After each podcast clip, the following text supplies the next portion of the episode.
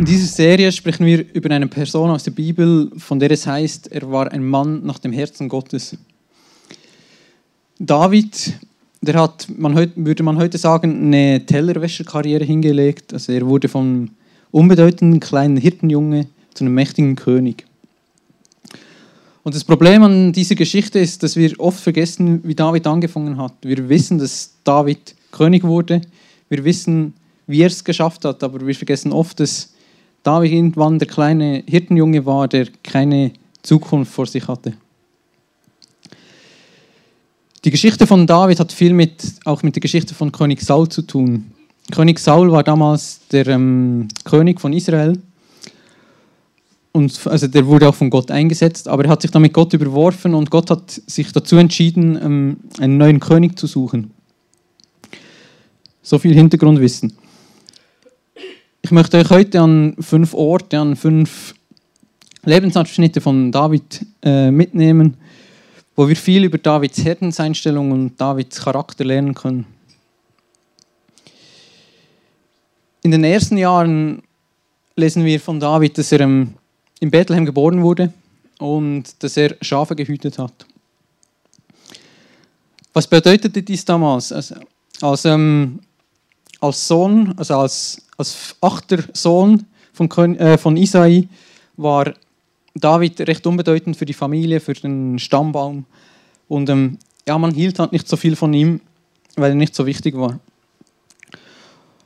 Und Schafe hüten, das war damals eigentlich Sklavenarbeit. Also es haben die, untersten, die unterste Schicht in der Bevölkerung haben ähm, Schafe gehütet.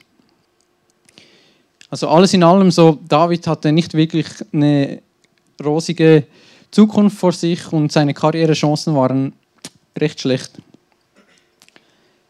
Wir haben das da schon aufgelistet. Davids Situation, er war der Jüngste, er wurde verbannt zum Schafehüten, er hat ein Leben in Einsamkeit, keine Chance auf gesellschaftlichen Aufstieg und er führte Sklavenarbeit aus.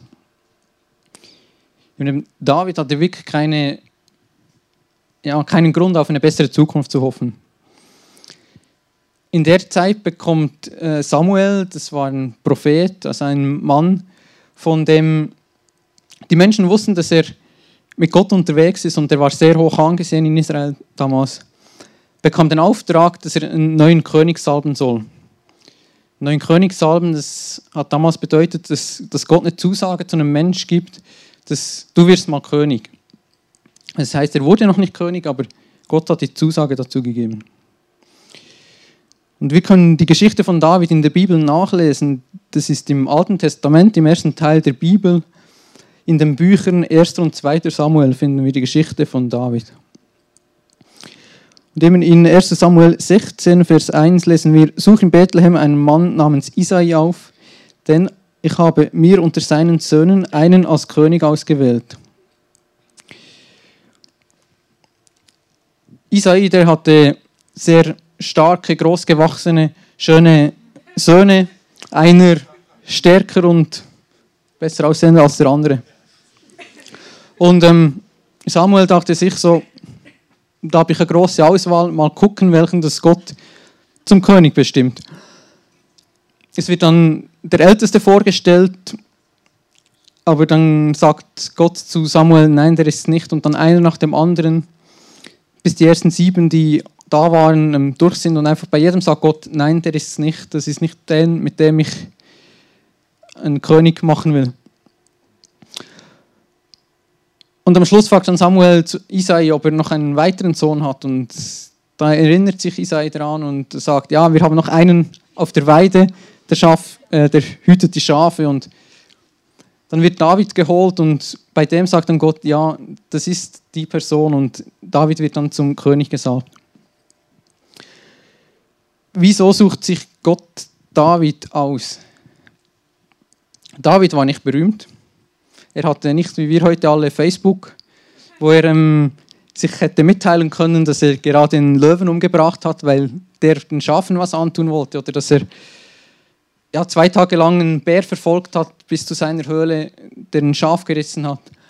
Nein, David kannte damals niemand und ähm, er hatte auch kein YouTube, wo er seine sein Harfenspiel hätte hochladen können. Also ja, es ist vergleichbar ist heute so einfach und damals kannte ihn niemand. Es kannte ihn niemand, außer Gott hat gesehen, wie es um Davids Herz und um, um seine Einstellung stand. Und ja, Gott hat einfach mit, mit seinem Herz David angeguckt und nicht nur mit seinen Augen. Wenn mir niemand zuschaut, eben, wer bin ich dann? Bin ich die gleiche Person, die jetzt hier auf der Bühne steht und irgendwas Weises sagt? Oder ähm, ja, bin ich dann plötzlich ein ganz anderer Mario?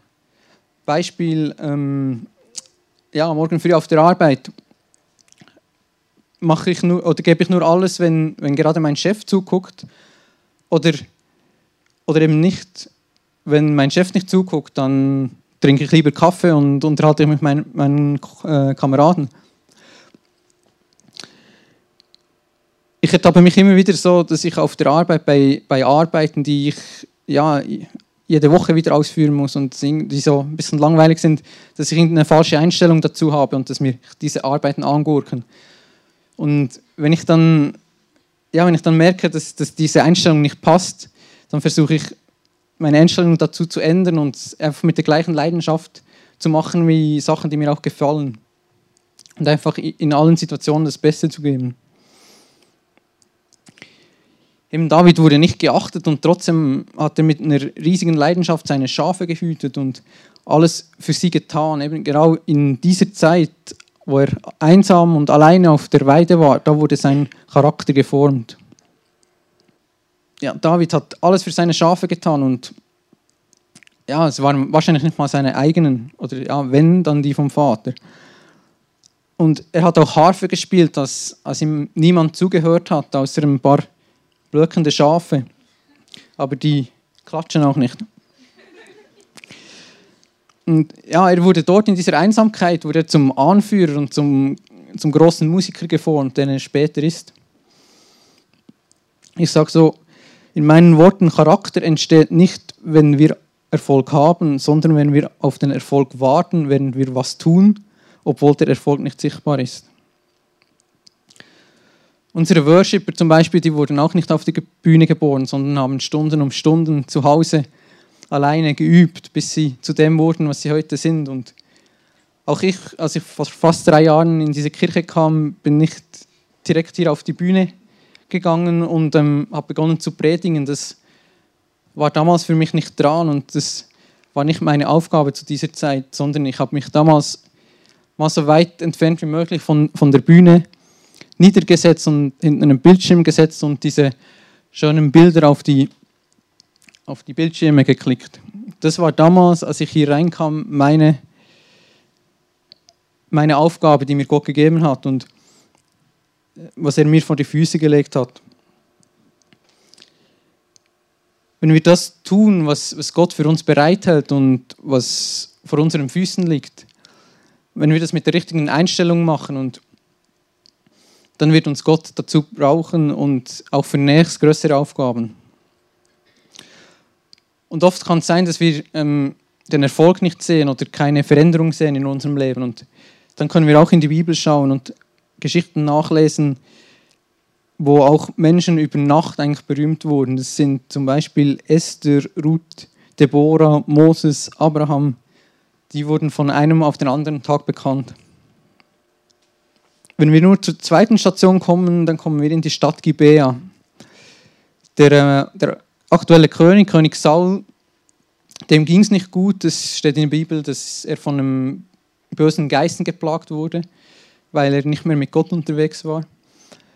Und ähm, man hat einen Harfenspieler gesucht, um, um ihn ein bisschen aufzumuntern, wenn es ihm schlecht ging.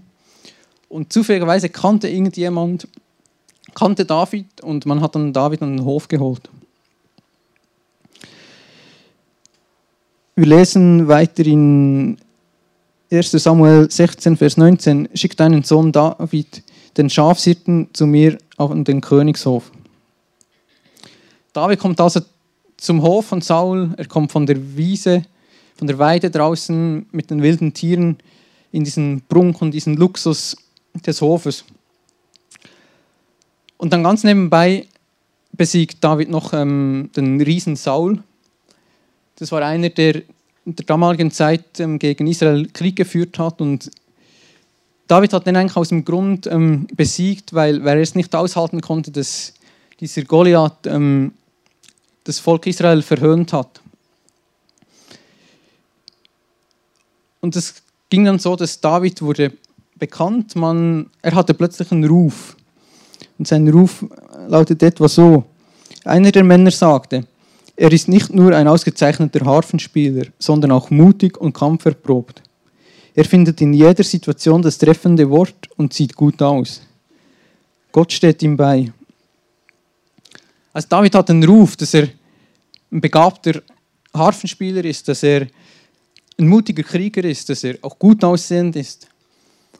Aber das eigentlich noch fast wichtiger war, die, die Menschen damals wussten, dass Gott mit ihm unterwegs ist. Das war Davids Ruf, den er hatte. Seinem Ruf gerecht zu werden, finde ich persönlich sogar schwieriger als ähm, in Einsamkeit den Charakter zu formen. Einsamkeit kann, kann für mich bedeuten, dass ich eine, eine schlechte Kindheit, eine schlechte Schulzeit hatte. Ja, wo einfach, wo einfach nicht alles so rosig war. In meinem Leben gibt es so Situationen, eben zum Beispiel die, Schule, die Schulzeit angesprochen, war meine Schulzeit nicht wirklich geil. Ich hatte einerseits hatte ich von der ersten bis zur neunten Klasse einen großen Kampf mit Sprachen. Das hat äh, ganz am Anfang mit Deutsch begonnen, dann ja, ist heute noch. Ähm, dann kam Französisch dazu, dann kam Englisch dazu und das war einfach immer mit sehr, sehr viel Aufwand verbunden und ja, mit mäßigen Noten. Und daneben würde ich heute sagen, wurde ich eigentlich auch die ganze Schulzeit gemobbt und von dem her, ja, ich hatte allen Grund eigentlich irgendwann zu resignieren und aufzugeben und ich bin heute sehr, sehr froh, habe ich das nie gemacht. Ich habe nie aufgegeben und auch weitergemacht. Und das hat meinen Charakter geformt zu dem, was er heute ist. Aber jetzt zurück zum Ruf, wenn wir lange genug an uns arbeiten und an unserem Charakter formen, dann kommt meistens zwangsläufig irgendwann Erfolg in unserem Leben und plötzlich kriegen wir irgendwie Verantwortung für irgendwas oder wir sind sogar für, Menschen, für andere Menschen verantwortlich. Und das hat dann manchmal auch so einen Nebeneffekt, wenn man früher alleine auf der Wiese war und ich einen Fehler gemacht habe, dann hat es vielleicht mir wehgetan. Aber wenn ich jetzt einen Fehler mache, wo ich verantwortlich bin für andere Menschen, kann das plötzlich andere Menschen auch verletzen zu meiner Anfangszeit im ICF ähm, habe ich oft von Freunden gehört, dass ich weise und intelligente Sachen sage. Das war irgendwie cool und hat auch mein, mein Selbstwertgefühl gesteigert, ganz klar. Aber das war auch dann irgendwie so die Erwartung an mich selber, dass ich, dass ich weise und intelligente Sachen sagen muss. Und oftmals war dann der, Gedanke mehr daran, dass ich jetzt was Weises sagen muss, als dass es eigentlich an das, was ich eigentlich sagen will. Und so, ja, ich, ich muss halt meinem Beruf gerecht werden. Und ja, im Leben ist halt sehr entscheidend, wie wir damit umgehen, wenn wir Erfolg haben. Und der einfachste Weg ist meistens, also auch der, der allzu oft passiert, dass wenn wir Erfolg haben, dass es uns zu Kopf steigt und wir uns für den Geißen fühlen und halten. Das Gute, was ich in den letzten Jahren bemerkt habe, wenn man mit Gott unterwegs ist, dann, sobald man beginnt abzuheben, dann holt er einem zurück auf den Boden. Bleibe ich aber dran und arbeite hart an mir und ja, bleibe ich vor allem dran, eben wenn ich auch Erfolg habe, dann wird uns Gott für die nächsten Arbeiten und die nächsten größeren Aufgaben ähm, bereit machen. Nach Davids Sieg über Goliath war, war er in ganz Israel bekannt und jeder, jeder wusste von ihm. Und er hat dann auch an allen weiteren Kriegen teilgenommen und hat eigentlich stets die, diese Kriege auch gewonnen, weil Gott ja mit ihm unterwegs war. Und es ging dann so weit, dass ähm, David mehr gefeiert wurde als, als der König. Und dass das dem König nicht gefallen hat, das könnt ihr euch denken. Die Beziehung zwischen David und Saul verschlechtert sich dann stetig und es geht dann so weit, dass Saul ihn mehrmals versucht umzubringen und David muss dann fliehen. So floh David und versteckte sich in der Adullamhöhle. Von da an wird David verfolgt. Und Saul bietet nicht nur zwei, drei Soldaten auf, sondern gleich 3000, die ihn sieben Jahre lang Tag und Nacht verfolgen. Wenn ich mir das so ein bisschen vorstelle, ich werde von 3000 Männern verfolgt, die mir nach dem Leben trachten, dann hätte ich ein bisschen Probleme mit Einschlafen. Also David wird von einem auf den anderen Augenblick eigentlich vom gefeierten Kriegshelden zum Staatsfeind Nummer eins. Und in dem Moment wird sich David sich gefragt haben, was habe ich falsch gemacht? Ich soll eigentlich König werden, ich war gut unterwegs und jetzt ist alles scheiße. Und ähm, eigentlich bin ich jetzt noch weniger wert, als ich die Schafe gehütet habe. Dass in solchen Situationen Zweifel in unserem Leben kommen und ähm, ja, dass wir dann Gott und die Welt nicht verstehen, ist eigentlich ganz normal. David war dann nicht lange alleine auf der Flucht, sondern es haben sich andere Leute um ihn gesammelt. Und noch weitere kamen, Männer, die in Not waren, sich verschuldet hatten oder verbittert waren. Schließlich war David der Anführer von etwa 400 Mann. Also David hadert so richtig mit dem, mit dem Schicksal. Es geht ihm gerade schlecht. Er ist ein Gesetzloser und dann sammeln sich Leute um ihn herum und von denen man eben liest, dass sie verbittert waren, dass, dass sie Geldsorgen hatten, dass es ihnen nicht gut ging. Es gibt so eine Regel, man zieht das an, was man isst. Und David hat genau solche Menschen angezogen, die sich gleich gefühlt haben wie er. Also hat jetzt David, wenn man so schön sagen will, 400 Mann, also ein hochmotivierter Sauhaufen um sich herum. Mit anderen Worten, ja, David hatte wieder mal eine sehr gute Zukunft vor sich. Und dann gibt es eine Gelegenheit in dieser Zeit für David. Saul ist gerade bei seinen Truppen, die ihn verfolgen. Und die machen Rast an, an der Straße. Und der König, der muss mal, nach Könige müssen mal, der geht so um die nächste Ecke, da ist eine Höhle, da geht Saul rein, um sein Geschäft zu erledigen. Und ganz rein zufälligerweise versteckt sich David mit seinen Männern in eben genau dieser Höhle. Und Saul kommt unbewaffnet alleine in diese Höhle rein. Klar sagen jetzt Davids Männer zu David, jetzt hast du die Chance, bring ihn um.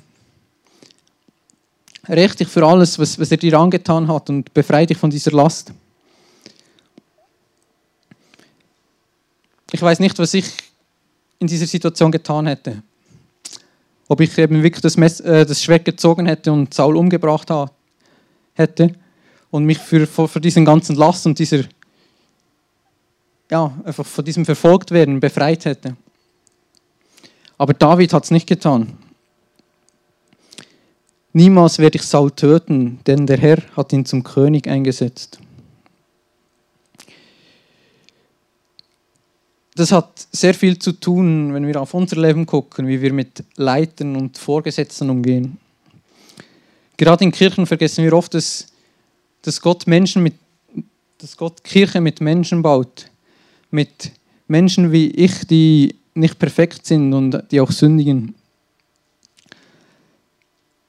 Und ähm, ja, wie verhalten wir uns mit, mit ähm, Leitern, die Fehler machen, geben wir ihnen die Möglichkeit und unterstützen wir sie, dass sie das nächste Mal besser machen können oder nutzen wir die Gelegenheit und rammen ihnen mal schön das Messer in den Rücken. Hier können wir einen sehr großen Unterschied machen. Und eben hier bestimmt unser Handeln sehr, wie es um unsere Herzenseinstellung steht. Ob es in erster Linie um mich geht oder um, oder um meine Menschen um mich herum weil David in, in dieser Situation Saul nicht umgebracht hatte, konnte er einen Unterschied machen und er konnte beginnen, seine Männer zu verändern. Und er hat sich in dem Moment vor allem bewusst gemacht, wer Saul für ihn ist. In erster Linie nicht den, der nach seinem Leben trachtet, sein Feind, sondern eben sein von Gott eingesetzten König. Ein schlechtes Beispiel, wenn wir schlechte Eltern haben. Es bleiben eben trotzdem unsere Eltern. Weil David hier einen Unterschied gemacht hatte, konnte er diese Männer prägen und verändern und aus diesem Sauhaufen wurde mit der Zeit eine schlagkräftige Elitetruppe. Ein Mensch kann einen gewaltigen Unterschied machen, wenn man aufsteht und sich für das Richtige entscheidet. Es braucht eben nur einer, der einfach mal aufsteht und sagt, nein, so nicht. Du kannst aufstehen, ich kann aufstehen, aber wir können auch sitzen bleiben und verbittert bleiben. Aber ich machte keine großen Hoffnungen, dass, es, ähm, dass diese Bitterkeit mit der Zeit schwächer wird. David hat gesagt Nein und hat dadurch einen großen Unterschied gemacht. Plötzlich stirbt dann Saul recht unerwartet in einem Krieg und ähm, ja, eigentlich ist jetzt für David der Weg frei, um König zu werden. Aber als David die Botschaft von, von Sauls Tod ähm, erfährt, dann jubelt er nicht, sondern er weint erstmal, weil der König gestorben ist. Er weint über Saul, obwohl er dieser ihn sieben Jahre lang verfolgt hat. Und rein logisch müsste man jetzt sagen, eben, dass, dass jetzt David seine Männer, die auch gefürchtet waren, ähm, jetzt nimmt und sich diesen, diesen Thron holt. Aber genau in dieser Situation macht David eigentlich wieder was Unerwartetes. Er fragt nämlich Gott, was er als nächstes tun soll. In welcher Stadt soll ich mich niederlassen? fragt David weiter. In Hebron, sagt Gott. Hebron war die Hauptstadt vom Stammesgebiet vom Stamme Juda. In Israel gab es aber noch elf andere Stämme und das heißt also, David wurde eigentlich, er wurde zwar König tatsächlich in Hebron, aber eben er wurde nur eigentlich von einem Zwölfter des ganzen Israels ähm, König. Aus diesem Abschnitt von David können wir zwei Sachen mitnehmen. Das erste ist, ähm, in wichtigen Momenten in Davids Leben fragt David nicht seine Leute um ihn herum, was sie für das Beste halten, sondern er fragt Gott, was willst du, was ich tue? Ich stand letztens vor einer sehr wichtigen Entscheidung für mein Leben. Und ähm, eigentlich wollte ich, dass, dass Gott für mich entscheidet. Und trotzdem habe ich gemerkt, so, dass, ich, ja, dass ich nicht so richtig danach gefragt habe, weil ich ähm, ja, weil ich sehr großen Respekt hatte vor, vor jeder Entscheidung, die er fallen, fällen könnte für mich. Als ich es dann aber wirklich getan habe und ähm, ihn gefragt habe nach dieser Entscheidung, was er, was er findet, was ich tun soll, hat er mir dann eine sehr klare Antwort gegeben. Und ich weiß jetzt einfach, dass ich, dass ich die richtige Entscheidung getroffen habe und dass, dass Gott mir vor allem beisteht.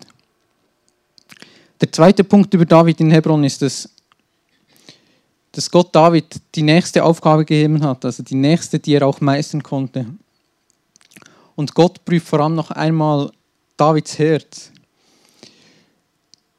Weil David hat ja eigentlich sehr viel schon erreicht. Er wurde von einem unbedeutenden Hirtenjunge über einen Anführer von einem ganzen Stamm.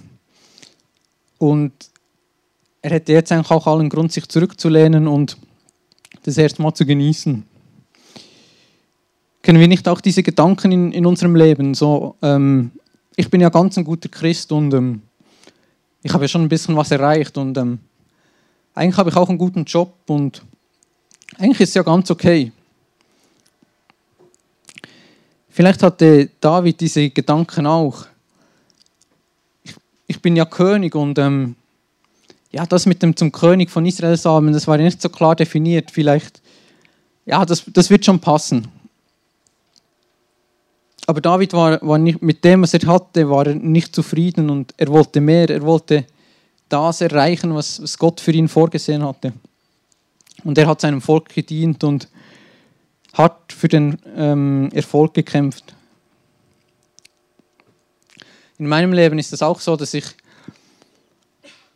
ja, dass diese Gedanken mal kommen, dass ich ja, in diesem, mich versuche zurückzulehnen und denke so, ja, es ist eigentlich schon ganz cool, was ich, was ich gemacht habe und das, das reicht eigentlich. Aber in solchen Momenten gehe ich dann ist es gut, irgendwie rauszugehen, auf die, auf die Straße entlang zu laufen oder am Morgen früh in die Straßenbahn zu gehen und die Menschen anzugucken um mich herum. Und ich sehe dann einfach so, dass bei vielen Menschen fehlt die Hoffnung und ja, die Hoffnung auf was Besseres und die, ähm, ja, die Freude in ihrem Leben. Und wenn ich mir das dann verinnerlicht habe, dann weiß ich einfach, wenn, wenn ich nicht aufstehe und wenn ich nicht nach mehr strebe, dann wird sich auch an dieser Situation nichts ändern. Es ist so wichtig, dass wir einfach immer an Gott dranbleiben und ähm, ja, mehr wollen. Und einfach nicht stehen bleiben. Wenn wir nämlich stehen bleiben, dann kann es ganz gut passieren, dass wir das eigentlich verpassen, was, was Gott für uns vorgesehen hat. Nach sieben Jahren dann in Hebron, also David war dann mittlerweile 37 Jahre alt, wurde er dann endlich König von ganz Israel. Aus allen Stämmen Israels kamen Gesandte zu David nach Hebron und sagten zu ihm, wir sind dein Volk und gehören zu dir. Weil die Menschen sahen, dass, dass Gott hinter David stand, haben sie ihn zum König gemacht. Und unter David wurde Israel so groß und so mächtig wie, wie nie davor und auch nie danach. Wieso wurde gerade David ausgewählt, König zu werden? Die Antwort kann ich dir nicht klar geben, aber eines weiß ich, dass David hatte eine, eine enge Beziehung zu Gott und er hat stets gefragt, was, was er tun soll und David war es wichtig, was, was Gott für sein Leben geplant hat. Und David war auf keinen Fall perfekt, er hat auch Fehler gemacht aber er war immer nah an Gottes Herzen dran und hatte eine riesige Sehnsucht nach Gott. Was hat nun diese schöne Geschichte mit mir zu tun? Wenn wir jetzt wieder 20 Jahre zurückgehen mit David und wieder auf, dann sind wir wieder auf der Wiese am, am Schafe und vielleicht bist gerade du die Person, die so keine guten Zukunftsaussichten hat und ähm, ja auch die Person, die man gerne übersieht. Aber vielleicht bist du eben auch gerade die Person, auf die Gott aktuell schaut und mit der eben der, den Charakter schleift und auch deine Herzenseinstellung prüft. Ich glaube, Gott hat mit jedem von uns große Pläne vor und ähm, hier drin sind sehr viele potenzielle Könige, wenn wir mit Gottes Sicht schauen. Aber schauen wir mit unseren menschlichen Augen, dann sehen wir leider viel zu viele Schafhirten. Egal in welcher Situation du gerade steckst, ob du auf der Wiese bist und ähm, die Schafe hütest und keine Zukunft siehst oder ob du gerade Erfolge feierst und dein Leben so richtig geil findest oder ob es eben gerade schon, schon runtergeht und du das Leben nicht verstehst oder du arbeitest hart an deinem Erfolg und es, es, stellt, es stellt keinen ein. Eigentlich egal, in welcher Situation du steckst, es geht in erster Linie darum, wie es um dein Herzen steht. Deine Herzenseinstellung bestimmt dein Handeln, dein Denken, dein Umgang mit Krisen und Misserfolgen, auch mit Erfolgen. Und es bestimmt vor allem auch den, den Umgang mit deinen Mitmenschen. Weil David immer, sich immer nach, nach Gott ausgerichtet hat und immer nah an Gott sein wollte, konnte Gott auch mit David ähm, dieses Unmögliche vollbringen und ihn vom kleinen Hirtenjunge zu einem großen, mächtigen König formen. Dein Herz hat auch das Potenzial zu einem König. Entscheidend ist, wie wir mit dem, was, Gott uns vor unsere Füße legt, ähm, wie wir mit dem umgehen, ob wir das annehmen und wie wir das machen und ob wir in diesen kleinen Dingen, die uns Gott vor die Füße legt, ob wir die, in denen treu sind und die erfüllen. Wenn unsere Herzenseinstellung zu, zu unserem Leben stimmt und zu, zu den Sachen, die wir tun, dann wird uns Gott größere Dinge anvertrauen und er wird auch unser Leben verändern. Gott kämpft um, um dein Herz und er wünscht sich nicht mehr, als dass er in deinem Herz sein darf und dass er dir wichtig ist.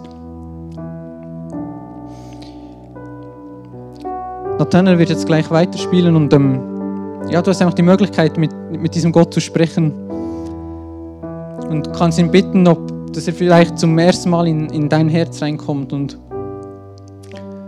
ja, dass er dir sagt, was, was er von dir hält und was er mit dir vorhat. Oder vielleicht bittest du ihn einfach, dass er, dass sich dein Herz wieder ein bisschen mehr nach, nach diesem Gott sehnt. Oder du kannst auch sagen, Gott, hier bin ich, forme aus mir einen König. Ich bin bereit, mit dir Abenteuer zu bestehen.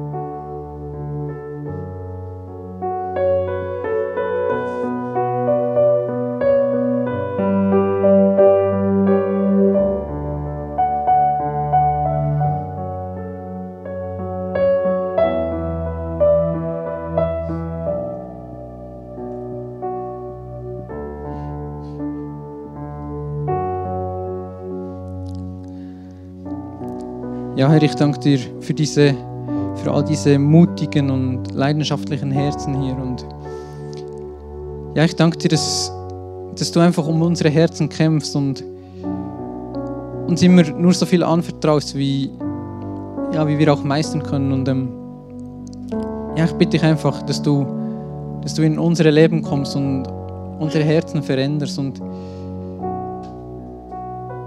ja, ich bitte dich einfach darum, dass du uns hilfst, dass wir uns immer mehr nach dir ausrichten können.